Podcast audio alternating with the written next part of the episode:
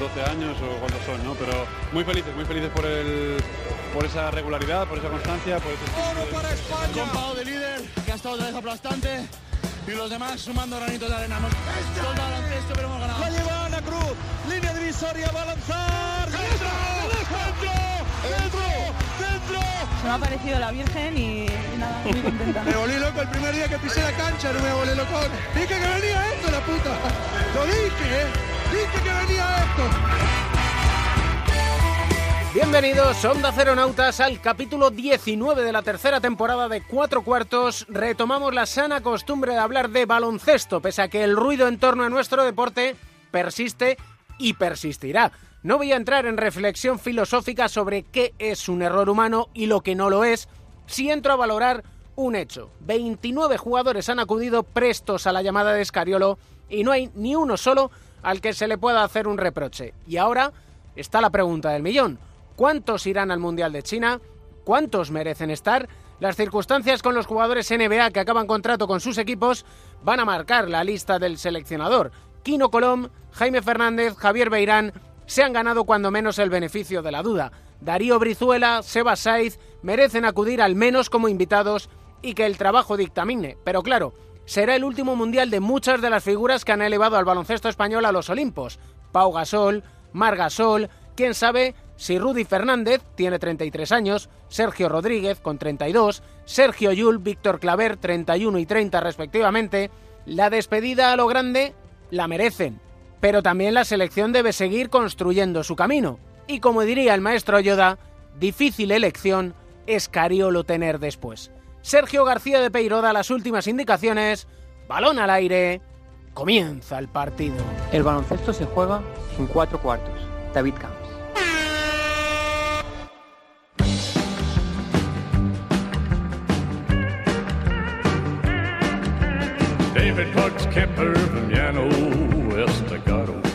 Nuestro protagonista en este capítulo es de Fuente Rebollo, de Segovia, aunque reside en Valladolid, bueno, y en Zaragoza por la profesión, porque desde hace 20 años que disfruta del baloncesto, ha entrenado en EVA, en LEV 2, en LEV Oro, en ACB e incluso ha llegado a ser seleccionador nacional en Senegal. Don Porfirio Fisac, entrenador, ¿cómo estamos? Muy buenas, ¿cómo estamos? Todo bien, gracias a Dios. Entrenador del Tecniconta Zaragoza, ¿le trata bien la vida? Sí, no me puedo quejar. Todos los, los eh, que somos profesionales del deporte hoy en día somos privilegiados de, de, la vida. Y usted le trata bien a la vida también, ¿no? bueno, intento de alguna manera participar a mi familia de ese bienestar que puedo tener y yo creo que es lo más importante tener esa salud y tener esa gente que te quiere cercana. Y sobre todo esa familia que la aguanta. ¿Verdad?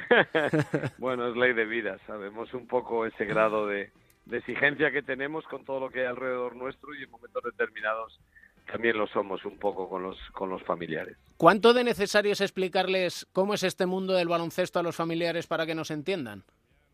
Bueno, de alguna manera yo creo que es importante que ellos eh, sepan eh, en el estado en el que sueles vivir normalmente es un estado de exigencia máxima, y donde la difusión de, de, de, lo que tú haces cada día se, se plasma pues en muchos sitios, en periódicos, en, en, radios, en televisiones, pero fundamentalmente hoy en día en redes sociales y eso es lo que más eh, preocupa un poco al profesional el que no tengan una conciencia clara de lo que realmente se está diciendo. ¿Le preocupan mucho las redes sociales a usted? Sí, tanto como que no tengo absolutamente nada, por eso creo que es algo que me preocupa bastante y de ahí que no no suelo tener ningún tipo de cuenta, ni Twitter, ni Twenty, ni Facebook, porque creo que de alguna manera me apetecería conocer lo que es el mundo a mi alrededor, pero no me apetece que me confundan, por eso es por lo que realmente no utilizo ninguna. ¿Y cómo maneja eso con los jugadores? Porque ellos sí que están permanentemente en contacto con las redes sociales.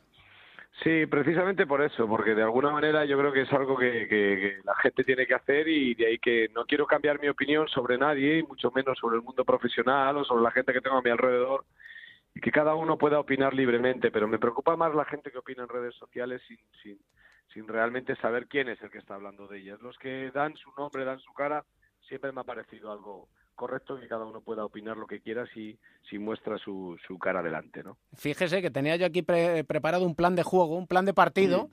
y según ha empezado he tenido que tirar del plan B, que es escucharle. Eh, no, no. No, hay de todo. He Sí, he hecho un poco de entrenador en estas, ¿no? Porque siempre uno puede plantear el partido, pero Sí. de repente en tres jugadas dice, uy, No, sí creo que los entrenadores somos un poco como los árbitros. Tenemos que tomar decisiones que nunca son correspondidas o casi siempre son correspondidas con, con el acierto, ¿no? Y siempre tienes que intentar estar en ese grado de acierto máximo, porque si no al final te estás equivocando. Nunca puedes hacer de entrenador eh, haciendo un resumen de lo que ha acontecido, sino tienes que ser un protagonista de lo que va a acontecer. Y creo que eso es lo más importante. tenemos que convivir también con los errores, porque Es ley de vida, somos seres humanos, pero lo que sí que es cierto es que dependiendo del cargo que ocupas, el error es más o menos detonante de un conflicto, ¿no? Y yo creo que en este sentido, repito, los árbitros y entrenadores somos un poco detonantes del conflicto, estamos más cercanos a detonar ese conflicto bien para bien, pero sobre todo para mal. hemos vivido una semana precisamente de conflicto por un Sí. error arbitral. Error humano o no humano, eso ya no le quiero Bueno. poner yo en, en la diatriba. No, yo creo que no es un error humano. Yo creo que ahí realmente entiendo que hay que hay un conflicto porque es una visión de unas imágenes y a lo mejor eh, no se tomó la decisión adecuada. No creo que haya intencionalidad en- a la hora de la decisión, pero sí que no realmente se estudió todo lo que podía transmitir lo que hoy en día es el instant replay, que es algo que al final también es verdad que a cámara lenta todo se ve mucho más práctico y más sencillo, por lo tanto no se puede haber un error a la hora de fijación cuando tienes muchas posibilidades de que ese error no exista, ¿no? En esta semana convulsa debería servir para precisamente que haya un cuarto elemento que esté más tranquilo, casi sentado en el sofá de casa viendo esas jugadas para que puedan ayudar a los tres colegiados que están en un momento de tensión máximo. No, yo creo que al final eh, no creo que sea una cuestión de incorporar o tener más gente. Yo creo que es una cuestión sencilla de todos los resúmenes que tú tengas, todas las imágenes que tú tengas, aunque lo tengas claro, ve una más. Yo creo que esto es una decisión que a veces eh, nos cuesta trabajo entender. O sea, hay algo que te puede cambiar el prisma o el objetivo de la vida si escuchas un comentario más o si escuchas a un entrenador más. Entonces creo que en esto del arbitraje lo que hay que hacer es ¿cuántas imágenes hay? ¿10? Pues tener una obligación de siempre ver las 10 y luego tomar una decisión. Creo que están súper preparados y capacitados y sobre todo tienen las tablas suficientes el árbitro ACB como para que esas decisiones suelan ser acertadas en un noventa y tantos por ciento, ¿no? Me gusta esta reflexión, el hecho de que lleguen y digan, tómense el tiempo del mundo y la ven con calma. Ven todo y a partir de ahí deciden, porque es evidente que inconscientemente cuando pensamos una cosa vamos casi unidireccionales a confirmar lo que pensamos. Claro, además es que la cabeza es el arma más fuerte que tenemos los seres humanos, por lo tanto te puede confundir y si te confunde la cabeza, tu decisión va a ser errónea. Entonces, tú visionis, eh, ten la capacidad de, de, de, de, ver absolutamente todas las imágenes que hay y una vez que lo tengas claro, pues, pues tomar decisiones, porque no es el primer instant replay que se falla, en los que estamos trabajando día a día y los que vemos en todo esto. Y yo creo que muchas veces es por la certidumbre de decir, he visto una imagen, he visto dos, lo tengo claro, venga, para adelante. Pero cuando ves la cuarta, a lo mejor te equivocas. Y instant replay lo que se trata es de que no exista el error humano. Y ese error humano no puede existir. En agosto le leía en una entrevista, creo que era en el periódico Aragón, que mm. decía, este debe ser el año del cambio en mm. Zaragoza. ¿Diría que lo van logrando o que lo han logrado?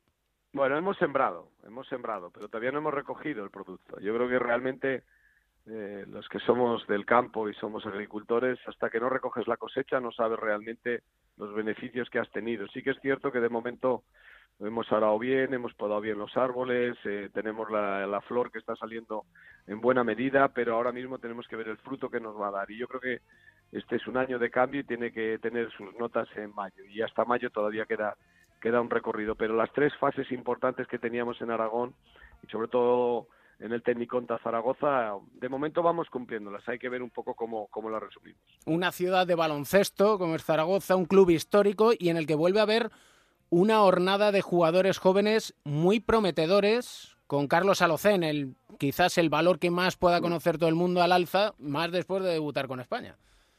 Sin duda, yo creo que es un, un punto adecuado, pero aquí tengo un grado de preocupación importante porque creo que ahora mismo el jugador eh, joven, el talento maño, el talento aragonés necesita de unos cuidados y no solamente de unos cuidados económicos, sino a la hora de estudios, tener un plan de estudios adecuado, tener una formación para poder ir a entrenar, trabajar más horas de las normales en un plan de un jugador, eh, digamos, de competición y este es un jugador de talento.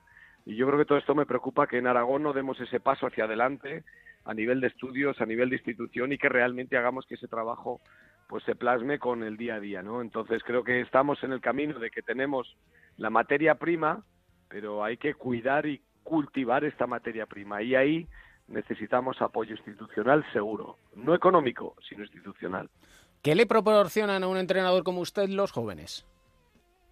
Bueno, es una forma de refrescarte tú mismo y de, querer crecer tú mismo. Yo creo que eh, primero tenemos que tener una cosa en cuenta. Cuando a alguien le tienes en tu plantilla, lo último que debes de mirar es el DNI.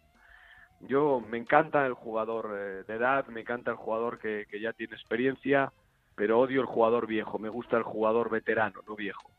El viejo le odio, realmente le odio. Igual que el joven eh, que tenga esa capacidad, pues me gusta tratarles en el mismo sentido. Yo creo que el jugador joven te da, te da credibilidad en tu trabajo, pero sobre todo te hace que tú cada día te tengas que esforzar. El veterano te hace que cada día tú te tengas que de alguna manera preparar y el joven te hace que te tengas que esforzar un joven jugador que lo tiene en su plantilla, no le voy a decir quién, ¿eh? pero me habló maravillas de usted mm. diciendo que además lo que más le gustaba es que le permitía equivocarse y que le mm. incitaba a hacer cosas. bueno, hay días. Bueno, yo sí que creo que el error es algo que existe y lo que hay que tener en el mundo profesional es valentía para equivocarte y no miedo al error. Y creo que el miedo es algo que te hace frustrarte y te hace de alguna manera perder perder el talento y el talento es una toma de decisiones y en muchos de los casos puede ser equivocada, pero no tengas miedo a tomar la decisión, sino ten la valentía de tomar la decisión y creo que es la diferencia y es lo que intento transmitir no solo al joven sino a todo el jugador. Le voy a decir unas palabras a ver con cuál se identifica más. Valiente, honesto, innovador. Bueno, lo que más me gustaría es que me trataran de honesto, es lo que más me gustaría y a partir de ahí puedo decir las demás, pero me gustaría que me trataran de honesto. Sin honestidad vamos mal, ¿verdad? Bueno, yo creo que la valentía es algo que está ahí y son cosas que están bien, pero creo que el engañar al jugador, el engañarnos a nosotros mismos en la vida es confundirnos. Confundirnos nos puede hacer hoy vivir bien, pero al final vamos a ser un fracasado. Y el fracaso es eh, algo que no entra dentro de mi diccionario. ¿Qué tal lleva el hecho de que haya micrófonos en los tiempos muertos? Intento no, adaptarme mucho. A, hay veces que es inevitable el que lo tengas delante, pero sí que es verdad que sin querer hay veces que nos corrige un poquito nuestra, nuestra opinión o nuestra forma de actuar y esto no suele ser algo bueno, pero a mí me gustaría que tuviéramos una posibilidad de que eh, fueran todos o estuvieran todos, pero que no nos diéramos cuenta cuando llegan, cuando no llegan sino que vinieran por esa parte de atrás, que vinieran enfocados y que los micrófonos no hace falta que estén tan abajo que parece que me están chocando con la cabeza y esto es lo que me distorsiona de alguna vez. Me gustaría que tuvieran esa capacidad de ser ese inalámbrico que de alguna manera capta todo sin problema y me parece bien que lo capte. Y ser invisible, ¿no? Quizás para que se vea la naturalidad de ustedes dando, dando indicaciones. Claro, yo creo que hoy en día hay mucha tecnología como para no tener que venir con una largadera, con un aparato puesto y metértelo ahí abajo, ¿no? Pero creo que los cámaras lo vemos menos, pero el micrófono lo notamos bastante porque a veces se pasan y, es su trabajo, e intentan estar lo más cercano posible porque así les aprietan, pero a mí me incomoda bastante que lo bajen, que lo bajen y que no pueda ver a los ojos a mis jugadores. Lo digo porque, bueno, nos conocemos desde hace muchos años, precisamente una de las cuestiones es lo que comentaba. Por eso le decía la palabra honesto, porque creo que otra cosa no, pero decir las cosas a, claras y tal y como son siempre lo hemos hecho. Y hmm. precisamente a mí me ha molestado ver hmm. precisamente por redes sociales o comentarios que dicen, no, es que en referencia a Porfi Fisac. Y es, no, es que claro, tiene un tiempo muerto y entonces ya se va a lucir. Y dicen, no, no, vamos a ver cómo te explico yo que es que es así. Bueno, lo más fácil que les digas es, por favor, a cualquiera que tenga esto, que están invitados a verme un entrenamiento, ¿vale? Una vez que me vean trabajar en el día a día, sabrán cómo soy. Y en ese sentido, siempre he tenido esa honestidad por bandera, pero siempre he sido igual. Entrenando, cuando entreno en verano en Villanueva de la Serena, pues al equipo de categorías de formación allí del Doncel o del San José o del Inicia Clubs que hay por allí en, en Villanueva o cuando estoy entrenando un equipo ACB donde esté. Cualquiera que quiera está invitado a verme un entrenamiento y, y así verá un poco el tipo de persona que soy y cómo, cómo me siento, ¿no? Ahora que dice Villanueva de la Serena, aquel base menudito. aquel pollo sin cabeza, ¿no? que era tan listo como, le voy a decir, el comentario de alguien que jugó con usted. Venga. Cabroncete. en la misma medida, la proporción es acertado. El que te lo haya firmado ha acertado correctamente, sí, sí. Era lo que más deseaba. Yo siempre he dicho que me hubiera encantado jugar una temporada entera en la CB y daría por un partido entero de jugar en la CB un año mío de carrera de entrenador, porque siempre he creído que el protagonismo y el espectáculo está, está en jugarlo. Y es que siempre es muy importante, supongo, saber cómo se juega para luego enseñar a jugar, ¿no? Sí, yo creo que es importante tener ese conocimiento y tener ese arraigo, aunque a veces el mundo profesional cambia mucho de estar en la CB o de estar en Euroliga o a estar en Liga EVA, pero creo que el grado del jugador no cambia tanto. El grado del jugador y el sentimiento del jugador no es diferente el de una CB al de un EVA y creo que esto es importante. Donde sí cambia es el talento que cada uno tiene o muchas veces, cuidado, las oportunidades que a uno le dan, ¿no? Y yo sí que creo que en este sentido el ser jugador es algo que de alguna manera te hace que el vestuario sepa lo que tienes que decir, ¿no? Dos últimas cuestiones, que esto ya va más como psicólogo del deporte que, como periodista en sí. Y es que, por ejemplo, como psicólogo tenemos una, una máxima, que es tratar de no ser el protagonista, o mejor dicho, de controlar las ganas de hacer muchas cosas que son inevitables. ¿Como entrenador también sucede? Igual, igual, igual. Yo hay veces que antes de un partido, cuando pierdo ese tiempo que son dos minutos, cuando queda media hora, o cuando quedan 40 minutos, o cuando quedan cinco minutos, que no hables a los árbitros, o como puede ser, hoy mm, no seas capaz nunca de meterte en esta frase, o no seas capaz de chillar en este sentido. Siempre intento con algo para que me intente de alguna manera tener centrado en lo que es mi trabajo y no ser protagonista en lo que significa la toma de decisiones. Es lo único que intento hacer. Y otra cuestión que nos planteamos José Manuel Beirán y yo en el diván de Beirán es, es inevitable que alguna vez a un entrenador le van a destituir. Sin duda. Pero nunca nos preguntamos cómo se siente un entrenador ante una destitución. Bueno, yo creo que es el culmen un poco a tu carrera. Lo que tienes que sentir es una necesidad de volver a entrenar y lo que tienes que sentir es primero, yo me destituyeron una vez en, en Fuenlabrada y lo primero que hice fue estar un 24 horas solo antes de marchar para ver a mi casa y me puse a apuntar todo lo que me había acontecido, todo lo que creía que había hecho bien, todo lo que creía que había hecho mal y a partir de ahí sacar un resumen de, de, la etapa esa que yo había tenido en ese caso en Fuenlabrada y decir en esto, en esto, en esto y en esto no vuelvo a cometer error. Porque no te olvides nunca que cuando a uno le echan es porque hay cosas que probablemente otros hayan fallado, que probablemente hayas fichado mal, que probablemente hay muchas cosas alrededor que no has hecho bien, pero fundamentalmente porque uno mismo ha cometido una serie de errores que han llevado a esa, a esa definición final. Muchas veces solemos mirar al empedrado en lugar de mirar a nosotros mismos y echar las culpas a otros cuando la responsabilidad pues probablemente sea nuestra de todo lo que nos pase. Hay que hay que ver la vida como es y hay que ver el halago como es, pero no dejes nunca de ser crítico contigo mismo porque si no eh, cuando te llegue ese halago no vas a saber aceptarlo y entonces estás más cerca del fracaso. Y yo creo que en este sentido el que cada uno se mire hacia, hacia, hacia adentro y que cada día que acaba un entrenamiento diga, mañana tengo que hacer mejor esto. Siempre hay algo en lo que podemos mejorar, eso te hace ser lo que uno quiera ser y yo quiero ser el mejor. ¿Qué le parece si acabamos esta charla con la canción que suena habitualmente en El Príncipe Felipe, con Esto no para? Porque nadie lo para. ¿eh? Esto nadie lo debe de parar y todos debemos de contribuir a que siga sumando, di que sí. Ojalá que no pare nunca y que siga disfrutando Zaragoza de Porfi Fisac y Porfi Fisac del Zaragoza. Gracias. Un abrazo enorme y muchísimas gracias por esta charla de baloncesto aquí en Cuatro Cuartos. Otro mismo sentido para vosotros. Macho, esto no para, esto no para, esto no para porque nadie lo para. Y si nadie lo para, esto no para, esto no para porque nadie se para. Y si nadie se para, esto no para. Rose and Jones together get the ball out of Rose's hand. Oh, yes!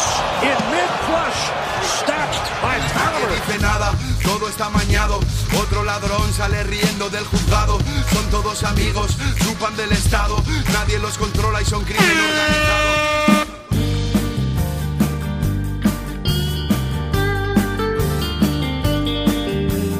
Llega el tiempo de análisis aquí en Cuatro Cuartos. Iniciamos el segundo cuarto en nuestro bloqueo y continuación con nuestros analistas. Pepe Catalina, Joe Llorente, ¿cómo estáis? Muy bien, estupendamente, cada día mejor. Vitamina X absoluta, ¿eh, Tercera Pepe? edición ya, eh, cuidado. Tercera edición. Tercera edición, sí señor. Sí, gusto señor. escucharle. Cualquier día le perdemos para la causa. Pues me va. temo que vamos a tener aquí que renegociar el contrato. Eso, exacto, sí, sí, te voy a pedir multiplicar por tres lo que gano. Pero tú, tú no eras, eh, Pepe, fíjate, nosotros que nos estamos besando el escudo de Onda Cero y él que rápido, ¿eh? está como Neymar, reno- Por tres, no, renegociando. no, si por tres, o por diez, o por cien, vamos, si da... Cualquier cosa sí, que ¿no? multipliques por cero sigue siendo cero, o sea que... Salvo el cero, que si multiplica cero por cero da infinito. Eh, exactamente. Matema- bueno, tema de matemáticas estaría bien también porque tenemos matemáticas con la selección española de baloncesto. 29 jugadores empleados en estas ventanas FIBA por Sergio Escariolo y cerrando a lo grande, ganando en Letonia, ganando a Turquía, exhibiendo de nuevo gran juego y dándoles las gracias porque nos han hecho disfrutar y mucho. De hecho, yo empiezo a estar cabreado ya con Escariolo porque no me convoca. O sea, esto, es- esto no puede ser. Me parece una falta de consideración. no, bien, bien, bien. Y además, mm, yo creo que los jugadores, aparte de ganar, haciendo una reivindicación extraordinaria del jugador español. Eh, es curioso que tengan que pasar estas cosas para que quede eh, de forma manifiestamente evidente que el jugador español es de lo mejor que hay y en fin eh, bueno es un poco lamentable no que, que esta eh, que esta mentalidad no esté instalada en los directores deportivos sobre todo de los de los clubes de ACB que muchas veces recurren a medianías del extranjero cuando tienen aquí lo mejor de lo mejor Ha estado muy bien, la verdad. Ya lo, lo comentamos en las otras paradas que ha habido por estas eh, llamadas ventanas FIBA de la selección española y, y lo cierto es que ha ido a más, ¿no? Porque eh, se ha aumentado el número de jugadores que han participado en las convocatorias y se ha incidido en ese factor que, comentaba yo y que comentábamos en su momento tan agradable y tan bienvenido que es la de la reivindicación del jugador español y, además de, de jugadores españoles, algunos de ellos pues eh, veteranos que eh, posiblemente estuvieran en la parte final de su carrera, otros que están en la parte más madura pero que no han estado eh, digamos en, la primera línea de la exposición de cara un poco a la opinión pública y otros bastante jóvenes como el caso que comentabas de Alocen y algún otro, ¿no? Entonces, ha sido un viaje, entre comillas, esta experiencia muy reconfortante, eh, muy completo, muy profundo y que invita pues a, una reflexión eh, en la que es- estoy de acuerdo con Joe en todo lo que dice, ¿no? Y que viene pasando desde hace tiempo. También es verdad que, en algunos momentos, bueno, pues eh, el jugador español precisamente por la normativa eh, se ha considerado que podía ser más caro eh, para los clubes de nivel medio-bajo a la hora de, de poder eh, abordar un fichaje precisamente por esa condición suya, ¿no? De jugador seleccionable, pero en el fondo y no entrando en cosas particulares, pues creo que ha sido la dignificación de la capacidad competitiva, de la capacidad técnica y táctica, de la capacidad de sacrificio y de la capacidad eh, también que últimamente no estará de moda del orgullo de ser eh, parte de la selección nacional. sin entrar completamente de acuerdo con el 95% de tu discurso, pero sin entrar en, discusiones profundas, yo creo que es echar mal las cuentas considerar que el español es más caro, cuando es eh, siempre al revés. ¿eh? Vamos a poner un club emblemático de Madrid, que es el Estudiantes, que ha dejado escapar a Javier Beirán, eh, bueno, en fin. Y el caso más claro es Jaime Fernández, que estaba ahí, que ha estado apagado por jugadores que ahora se ha demostrado y por otros que ya no están, que son mucho peores que él, cuando lo único que necesitaba y lo que estaba pidiendo a gritos es, denme confianza, denme minutos, que jugadores como yo en Europa hay muy poquitos. Y es, es un poco, no sé, es un poco inexplicable, ¿no? Que teniendo la, el talento que tenemos, que además lo han demostrado durante muchos años en las selecciones de españolas de categorías inferiores, jugando contra los que se supone que son muy buenos y haciéndolo muy bien, que luego no se les dé esa oportunidad. Yo cuando frecuentaba estos campeonatos de, de categorías inferiores siempre escuchaba decir a, a los directores técnicos y a los agentes cuando empezaba el campeonato y en las primeras jornadas, vaya equipo que tiene Lituania, vaya equipo que tiene Croacia, hay que ver los rusos. ¿eh? Y luego que pasaba, pues que llegaba a España y les pasaba por la piedra a todos. ¿eh? Pero a ninguno se le ocurría decir, joder, qué gran equipo tenemos de España, ¿no? Pero bueno, en fin, aparte de estas consideraciones, yo creo que Pepe ha dicho una gran palabra. Esto ha sido un viaje magnífico para la selección, para el baloncesto español y para todos los que hemos podido acompañar a la selección. Y con Carlos Alocén, el primer jugador del siglo XXI que juega con la selección española, es del 2000, y me viene a la cabeza Sergi García, al hilo de lo que estáis comentando, precisamente, en la primera ventana nos sorprendíamos por la presencia de Sergi García, que entonces estaba en el Zaragoza, al igual que Carlos Alocén. Fue cambiar al Valencia Basket y no le hemos vuelto a ver. Entonces, ese frenazo... También es... Eh, yo creo que hay en este caso particular, quizá no en otros, ¿no? Pero en este caso particular creo que tiene sus matices, su asterisco.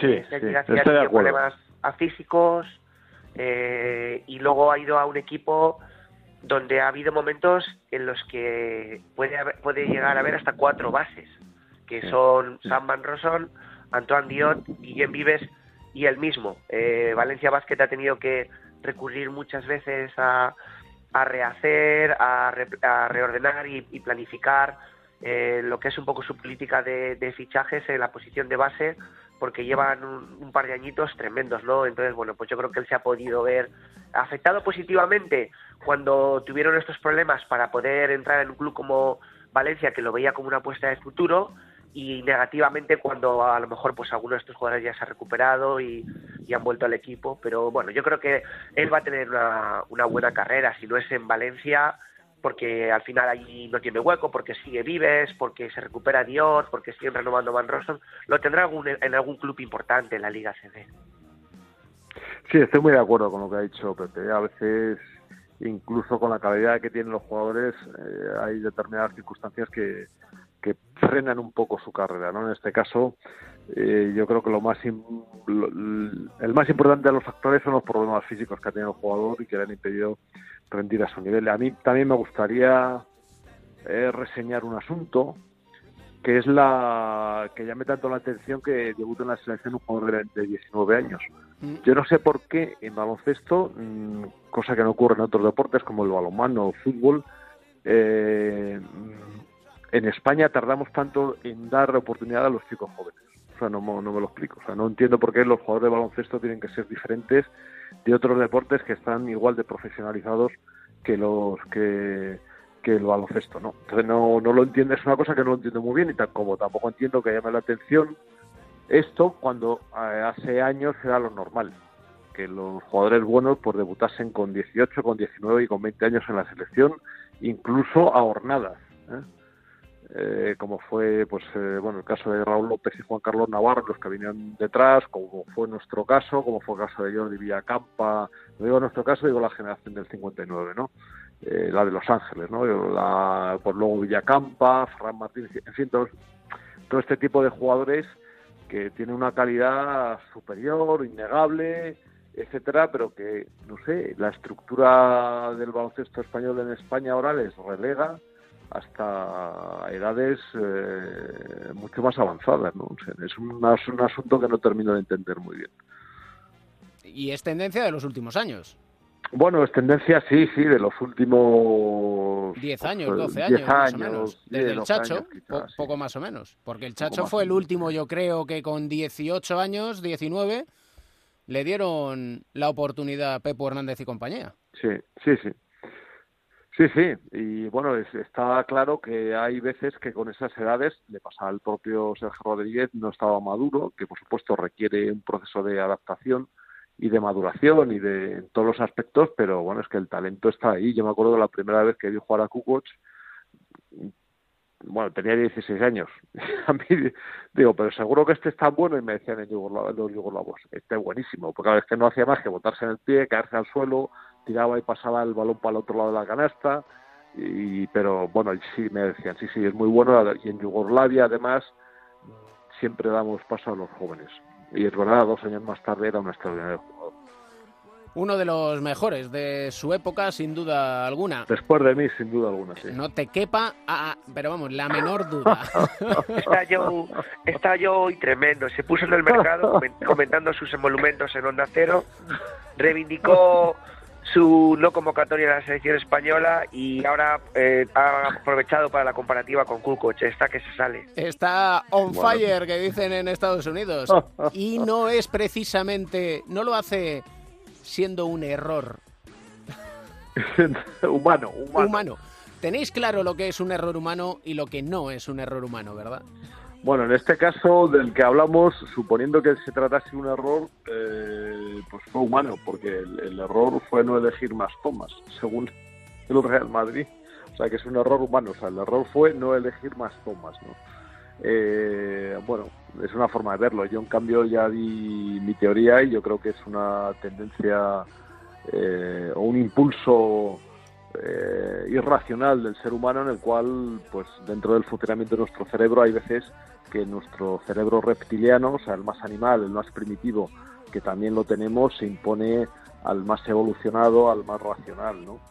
Y ah, bueno, mm, yo creo que, hay mu- mucha gente que, que, que también ha dado explicaciones eh, parecidas, eh, basadas en la psicología, y viendo lo que ocurrió y hablando con los protagonistas, etcétera, yo me reafirmo cada vez más en, en mi postura. Y ahora, y ahora estoy hablando en serio, ¿eh? no como las otras veces. Habrás visto que no he hecho ningún comentario y Pepe Catalina tampoco, porque hemos distinguido bien cuando Joe Llorente se pone firme en la dirección a cuando deja que corra el talento. Siempre un placer, Sí. señores. Claro que sí. Un abrazo muy fuerte a los dos. Un abrazo. Un abrazo, Pepe.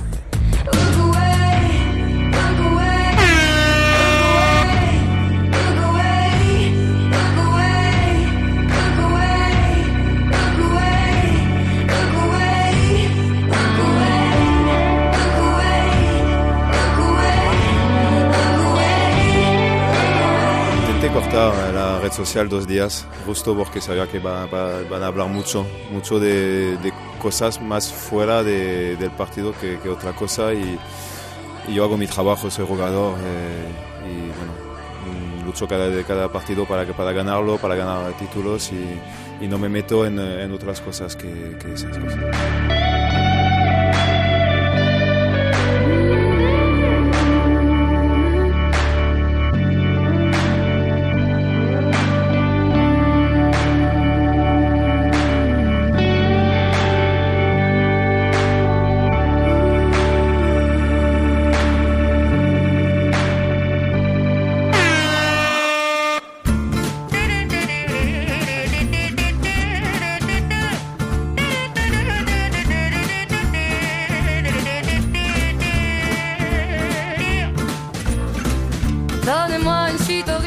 Situamos cómodos, muy cómodos en el diván de Beirán. Tiempo para la psicología del deporte con nuestro psicólogo del deporte y medallista olímpico, José Manuel Beirán. ¿Cómo estás? Estupendamente, David. Hemos escuchado en el tiempo muerto al francés del Real Madrid, Fabián Coser, hablando sobre las redes sociales y que había desconectado dos días, o había intentado por lo menos, después de lo sucedido en la Copa del Rey, porque se hablaba más de otras cosas que no de lo que es puramente baloncesto. Y eso nos da pie para retomar el tema de las redes sociales, porque tan importante es, tan complicado es, José Manuel. Sí, eh, es un factor más que puede influir y que influye, de hecho. Y, y los jugadores pues deben tener alguna estrategia para, para algunas veces poder desconectar y que no les influya negativamente. Esto que ha hecho Coser a mí me parece una idea fenomenal. Eh, primero tienes que centrarte en lo que depende de ti. Si solo estás escuchando eh, o leyendo redes sociales, vas a estar pensando en otras cosas. Como dice él, él hace su trabajo y su trabajo consiste en jugar baloncesto, hacerlo lo mejor posible. Todo lo demás son cosas que, que pueden que normalmente van a interferir. Tiene que centrarse en lo que depende de él. Yo creo que es muy sano mentalmente desconectarse de vez en cuando. Incluso hay jugadores que cuando juegan mal no se conectan nunca a ningún tipo de foros, ni, redes sociales, ni la leen durante un par de días. Y cuando juegan bien, sí. Y a pesar de eso, incluso cuando juegan bien va a haber gente que les va a criticar, porque es imposible. En las redes siendo anónimas y con la cantidad de gente que hay, de envidias, de, de, personas que, que, no tienen idea en muchos casos también y tal, bueno, pues eso no te puede aportar absolutamente nada, más que perder el tiempo. A mí me parece que hace muy bien en desconectar en algunos momentos de las redes sociales, por lo menos en estos temas de, de, su deporte. Y es que eso nos pasa a nosotros, a todos en el día a día, que vivimos enganchados a los denominados smartphones, pero claro, hay que conectarse con uno mismo, con, con tranquilizar, sobre todo después de unos días como la Copa del Rey, por ejemplo, que son de enorme tensión y de enorme actividad, ¿no? Sí, además, aún así es muy difícil que desconectes, porque cuando llegas al entrenamiento, los comentarios que te hacen los demás, pero por lo menos no estás ahí escuchando, leyendo y viendo las opiniones de, personas que además, ya te digo, en la mayor parte de los casos saben muchísimo menos de baloncesto que ese jugador, o que esos entrenadores, o que esos árbitros. Entonces lo mejor que pueden hacer es no, escuchar, o, o si no, si no es así, pues puedes eh, tener eh, una visión crítica de lo que pone, estar preparado para, para escuchar cosas negativas, eh, cualquiera, y pensar qué vas a hacer cuando lo leas. En aquel momento, pues pensar que está escribiendo esto, pues es una opinión simplemente de él, que a lo mejor hay 100.000 personas que piensan una cosa, dos que piensan otra, pero los que se oye es a esos dos, los otros 100.000 no van a decir nada si lo piensas de esa manera, pues bueno, podrías eh, seguir conectado a las redes o leyendo cosas, pero tienes que tener una estrategia para leerlo y que no te afecte. Lo hemos hablado en algún capítulo que puede generar ansiedad, precisamente el hecho de estar permanentemente viendo qué dicen de ti, en lugar de estar un poquito eh, más desconectado de lo que digan, sobre todo personas anónimas, pero ¿cómo se puede trabajar con alguien que esté enganchado precisamente a las redes sociales? Ya, si está enganchado es más difícil. Estas son cosas que vienen de, tiempo atrás. Se puede trabajar en ese momento, pero esto viene de antes. Viene de saber analizar cómo has jugado, cuál ha sido tu nivel, qué es lo que tenías que hacer, qué objetivos tenías para este partido y si los has conseguido o no, independientemente luego del resultado.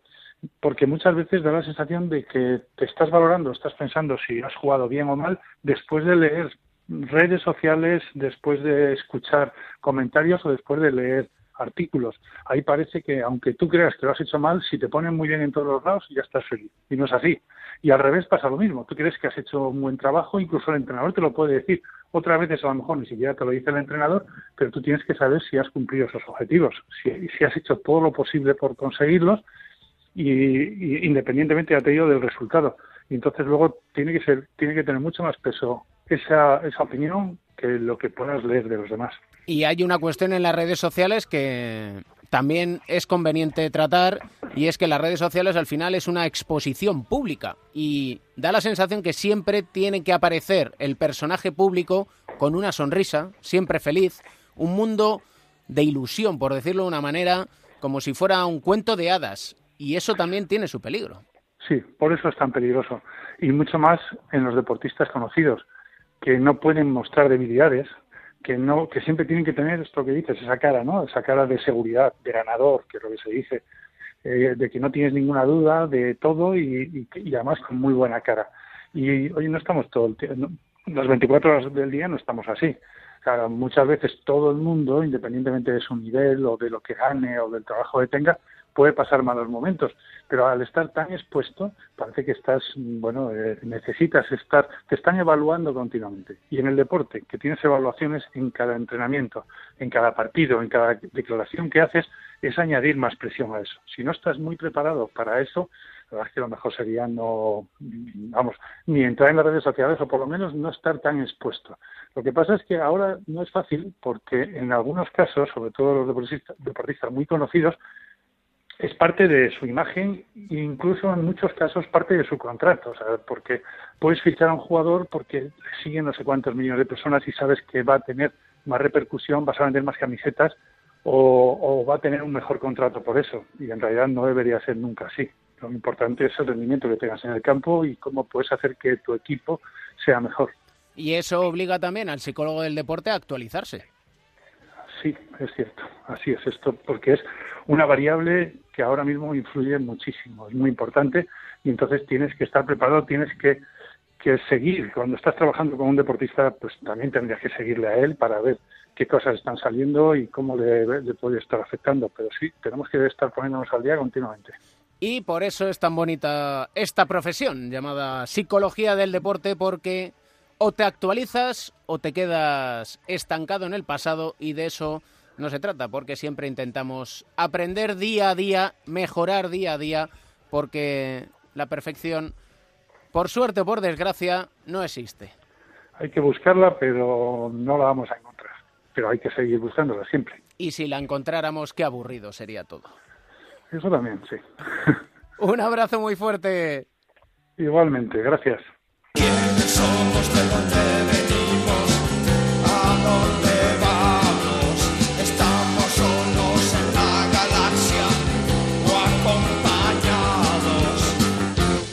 Gallego de pro melotero, ¿cómo estás? ¿Qué pasa, Cams? ¿Cómo vas? Pues aquí de copa en copa. Joder, si es que lo tuyo. Lo macho, mío ¿eh? es ir de lo copas. tuyo, ¿eh? Sí, es que- Tú como el chiste, de fondo un fluorescente en la cocina y venga, un gin tonic, ¿no?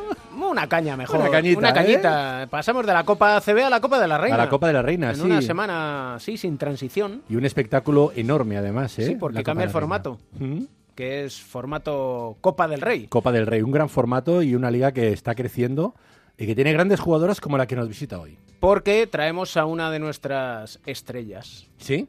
Se Y no es porque es gallega. Es vecina, casi, casi vecina. Es Paula Guinzo, una de las jugadoras que lo ha roto en todas las categorías inferiores, que el año pasado debutaba en la Liga Día con el Estudiantes y que hoy es una de las puntales del Nissan Alcáceres.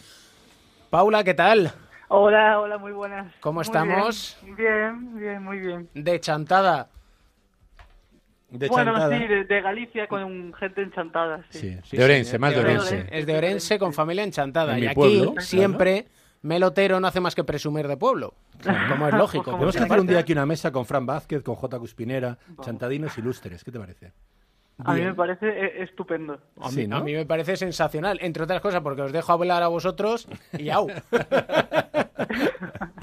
¿Te gusta este nuevo formato de la Copa? Sí, sí me gusta, me gusta. Es como la Copa del Rey, que hacía años que se, que se hacía así y yo creo que es un formato mejor. A, Y- mí, a mí particularmente me gusta. Y con un rival que curiosamente es contra el que te enfrentaste en tu debut. Exactamente, el primer partido que jugué, que fue en el Open Day el año pasado, fue contra Perfumerías Avenida. Un, un gran rival, muy, muy buen rival.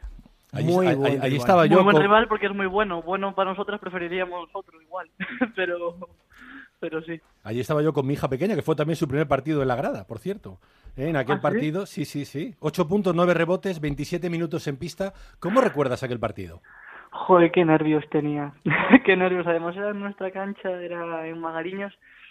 Y pues estaba al principio súper nerviosa porque Paula va a ser debutar en, en Ligadía contra el mejor equipo de España o si no el mejor, uno de los mejores, uno de los mejores equipos de Europa.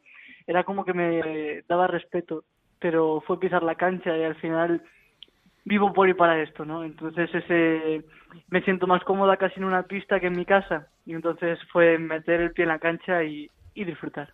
El papel de los padres, ahora que decías lo de estar más cómodo en la cancha, ¿qué papel juegan los padres? Todos, todos los papeles juegan los padres y todos los más importantes. Porque mm, al final yo si no tuviese los padres que tengo probablemente no llegaría a donde estoy. Ellos eh, siempre han sacrificado un millón de cosas por llevarme a entrenar, por ir al campeonato de no sé qué, por ir a jugar a no sé dónde, pues hay que llevar a Paula a no sé dónde, hoy entrena doble sesión. Yo me fui con 14 años de casa. Imagínate cómo se quedaron mis padres. Con su niña pequeña se acababa de ir a la otra punta de, de España del siglo XXI. Imagínate. Y yo he leído cosas tuyas, además, en, en un blog que tenías en Zona 2 donde eras muy crítica con los padres que, que, que, que gritaban a sus hijos, que querían hacer sus hijos estrellas antes de tiempo, ¿no? Exactamente. Bueno, a los padres y a cualquier otra persona que se le ocurriese o se le pasase por la cabeza hacer algo parecido. Al final jugamos a esto porque nosotros queremos jugar a esto y nosotros decidimos hasta dónde queremos llegar. A mí me sabe mal porque si algún día soy madre, pues igual pienso de otra manera o ojalá que no. Pero al final no podemos hacer de nuestros niños lo que lo que nosotros hemos querido ser o lo que hemos querido conseguir o lo que hemos conseguido. Al final cada uno pues lleva su vida y mientras sea feliz haciendo lo que lo que hace, no hace falta que la meta por el aro. Podríamos decir que eres bastante inquieta, ¿no? sí, soy bastante inquieta. Lo digo porque aplicación has creado una aplicación Ha promocionado una o promocionado, aplicación. mejor dicho, que se llama Libres. Sí, sí, el año pasado, bueno, tengo que decir que la iniciativa fue totalmente de, del club de, de promover eso, una cosa súper importante para mí. Y es que creo que todo el mundo deberíamos ser feminista, pero en mi caso soy muy, muy feminista. Entonces, en cuanto me hablaron de la, de la iniciativa, fue cogerla con las dos manos y adelante. Porque hay una cosa que es inadmisible, que es la violencia de género. Bueno, la violencia... La violencia en general, En y, general. La de, y la de género en particular, porque nos está tocando más que nunca. Y sobre todo había que recordar que ser feminista no es pedir ninguna supremacía, es pedir la igualdad, lo cual me parece un- bastante justo por Debería otra ser un parte. modo, un modo de vida para todos. de vida, una forma de vida Es para que todos. lo que no deberíamos es ni tan siquiera de cuestionarnos Sí, estas eso que cosas, dice ¿verdad? la gente, que, que me sabe mal decirlo, ¿eh? pero me apetece decirlo y bien alto, que la gente que dice yo es que no soy ni feminista ni machista, mira, perdone, igual es que es usted un pelín ignorante y tiene que saber que la- eh, ser feminista no significa anteponer nada a nada, simplemente la, la igualdad y la paridad. Y en todo esto, estudiando para criminóloga, ¿no? Exactamente, sí. ¿Cómo lo llevas? para criminología. Bueno, es complicado. Estudié los dos primeros años en la Complutense en Madrid y ahora estoy estudiando por la UNED, que al final al cambiar de equipo y eso es más complicado. Estoy terminando asignaturas de segundo, empezando algunas de tercero. Me gusta, siempre he tenido las cosas bastante claras y de momento me sigue gustando. Igual el año que viene os digo que estoy haciendo pruebas para Masterchef, ¿sabes? Pero ahora de, momen- ahora de momento me gusta la criminología. Nunca descartes el poder ir a, Marche- a Masterchef. Oye, si se te da Nunca, bien la co- nunca, si se te totalmente. dan Aunque bien los fogones, oye, pues oye. Mira una Carbonell, es el mejor ejemplo. Por ejemplo. Exactamente, exactamente. O Mario Vaquerizo. Un Mario Vaquerizo. bueno, hombre, yo ponía un ejemplo más deportivo. Más deportivo, pero bueno, también Más me vale. similar. Yo sé que tú quisieras ser Mario Vaquerizo, aunque solo fuera por los pelos largos que tiene, como yo, pero bueno. Eh, por ser un sílfide, porque no, a una sílfide. pero, pero en fin, y esto de la criminología te llevó incluso a renunciar a ir a Estados Unidos. Sí, bueno, también hay, que decir que fueron por muchos factores. Igual el principal fue ese, pero yo cuando me llegó la oferta de irme a Estados Unidos, eh, lo sopesé. Por supuesto, nunca digo que no sin ver todo el abanico de posibilidades sobre la mesa.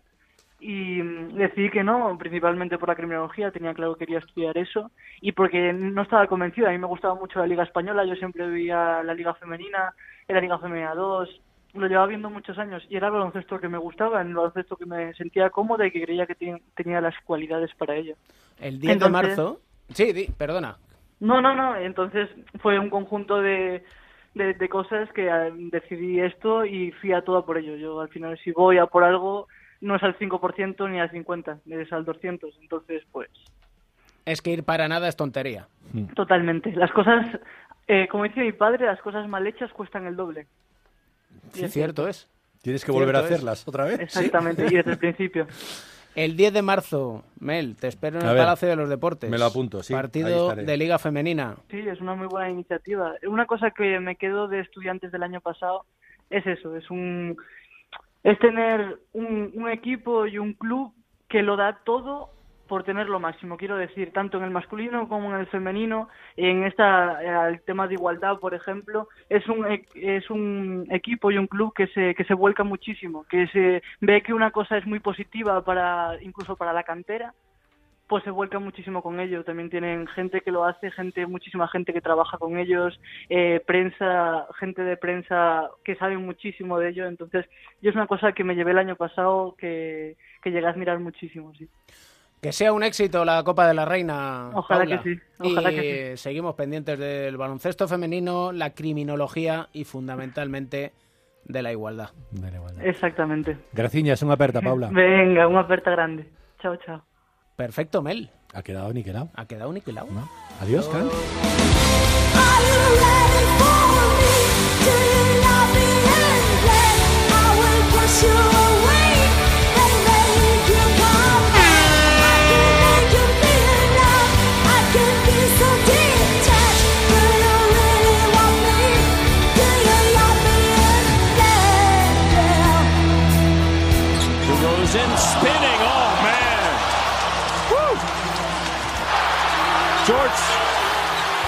Wants to win it for the Thunder. The floating shot. It's good! With 0.8 seconds left. The final shot, the biggest of the night for PG.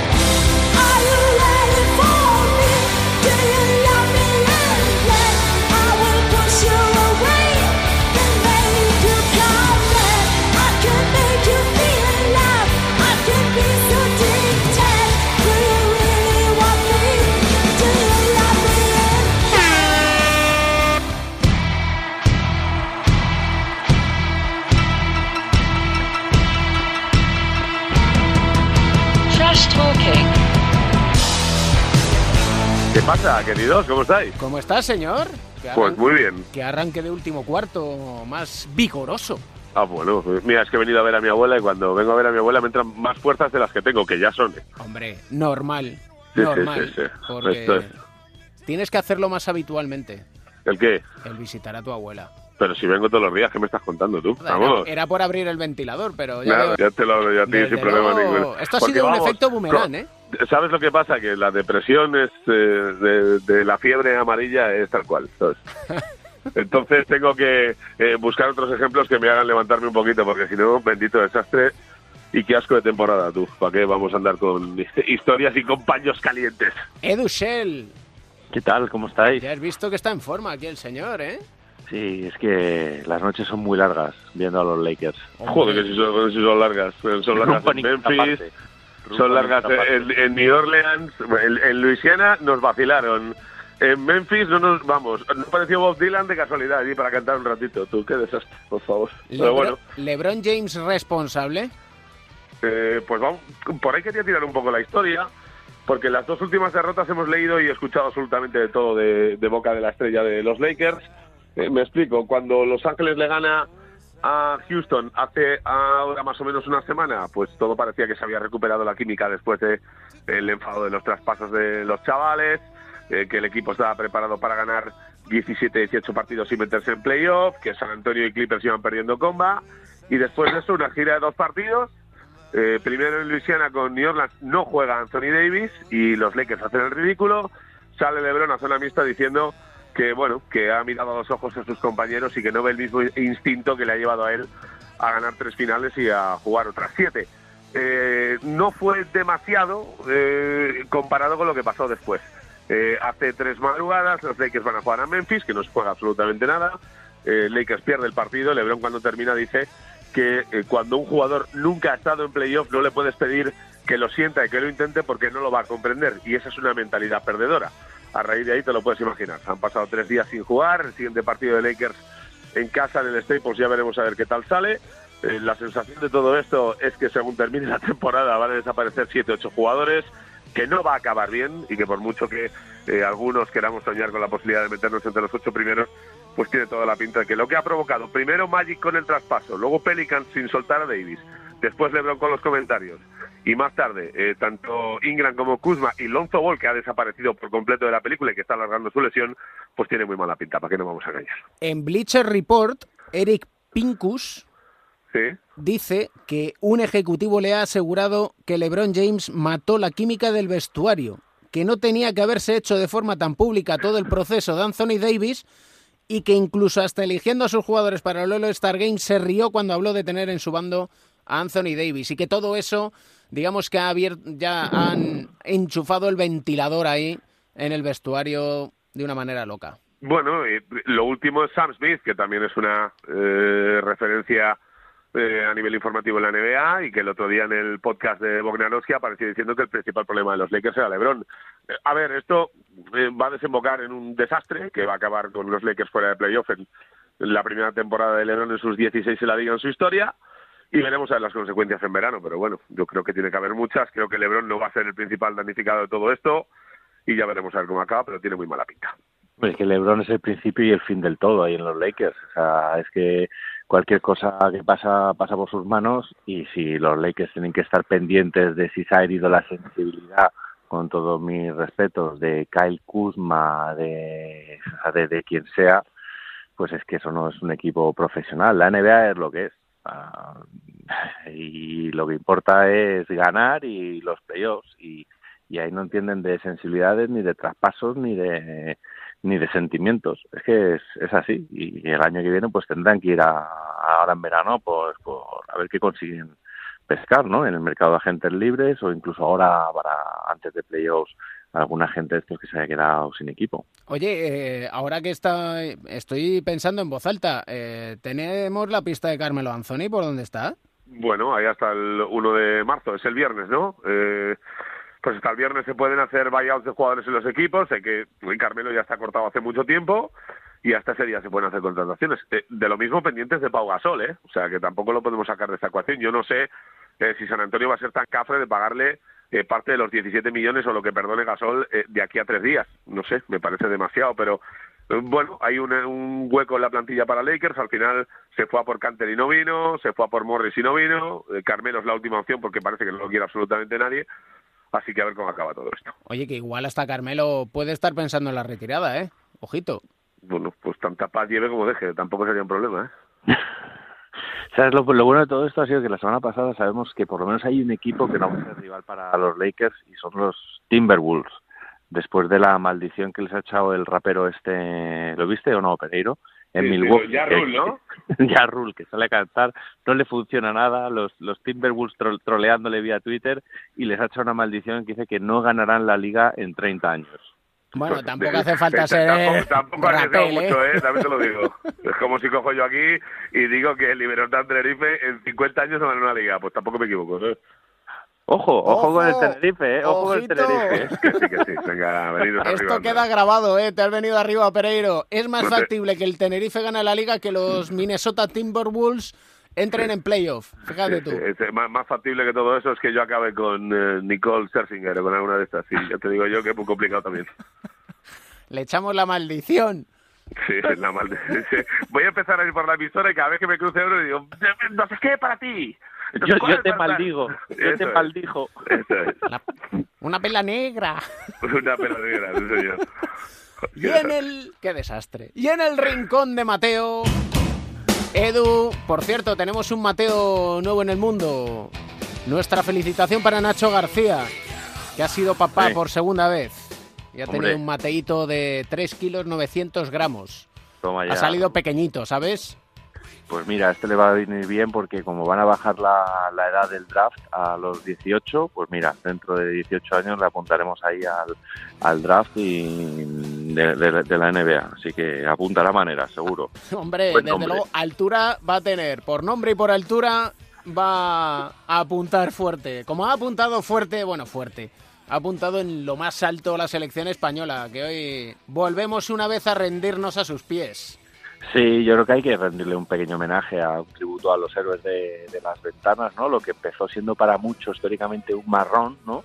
Eh, ha acabado siendo, yo creo que, que se han reivindicado, han demostrado que la mal llamada clase media del básquet español es muy superior por encima de, la media de, Europa. Yo creo que se ha reforzado una vez más la imagen de compromiso, de equipo, de familia, este hashtag que, que utilizan y que hay muchos jugadores que se están postulando para ir a, a los al mundial, ¿no? Yo creo que tenemos ahí a Beirán, protagonista la semana pasada, eh, Brizuela, vamos a ver Jaime Fernández cómo se recupera, Kino Colón, eh, no nos olvidamos de Fran Vázquez, ¿no? Vamos a ver cómo acaban encajando las piezas de, los fijos que hay y yo creo que puede haber tres, cuatro plazas abiertas para que se postulen a cualquiera de estos jugadores. Para mí una imagen de compromiso brutal. Eh, la verdad es que nos han hecho disfrutar y por lo menos te contagian, ¿no? Ves cómo se celebra cada final de victoria como si fuera un título y son un ejemplo.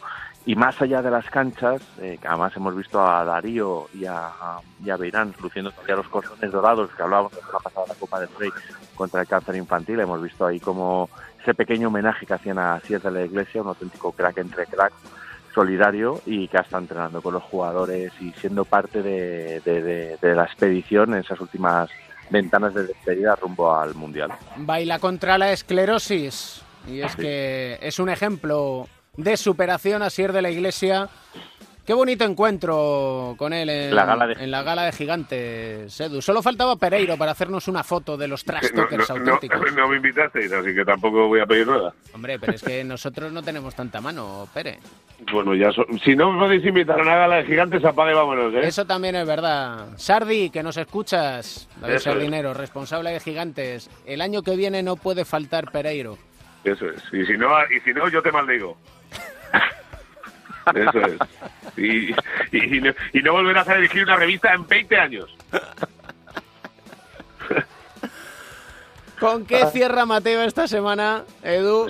Eh, vamos a dar un poco un giro a estas últimas versiones más cañeras que hemos estado poniendo. Lo escuchamos otro día en la radio eh, a los Frequencies. Eh, yo creo que es una canción que de esas que te da buen rollo y que te dan ganas de de pasarlo bien y de disfrutar, ¿no? Es muy de de esto, forma muy ¿eh? agradable. Buah, va, no, o sea, estoy bien. Vamos, se- seis conciertos llevo ya.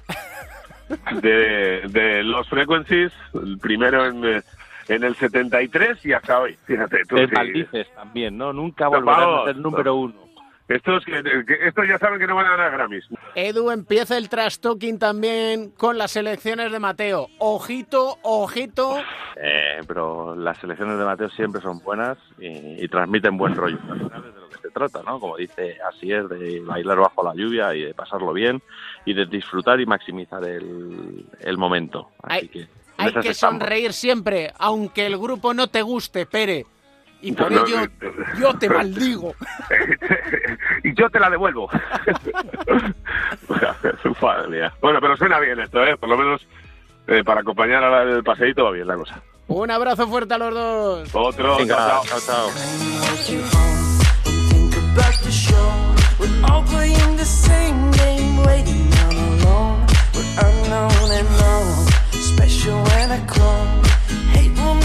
about love will make you grow. Make me feel the warmth, make me feel the cold. It's written in our stories, written on the walls. This is our call, we rise and we fall. Terminamos como empezamos con nuestro aplauso a la selección española de baloncesto que ha mostrado una honestidad brutal, un compromiso y una alegría contagiosa que nos llevan a pensar que en la selección tenemos un buen motivo para sonreír. El baloncesto se juega en cuatro cuartos. David Camps.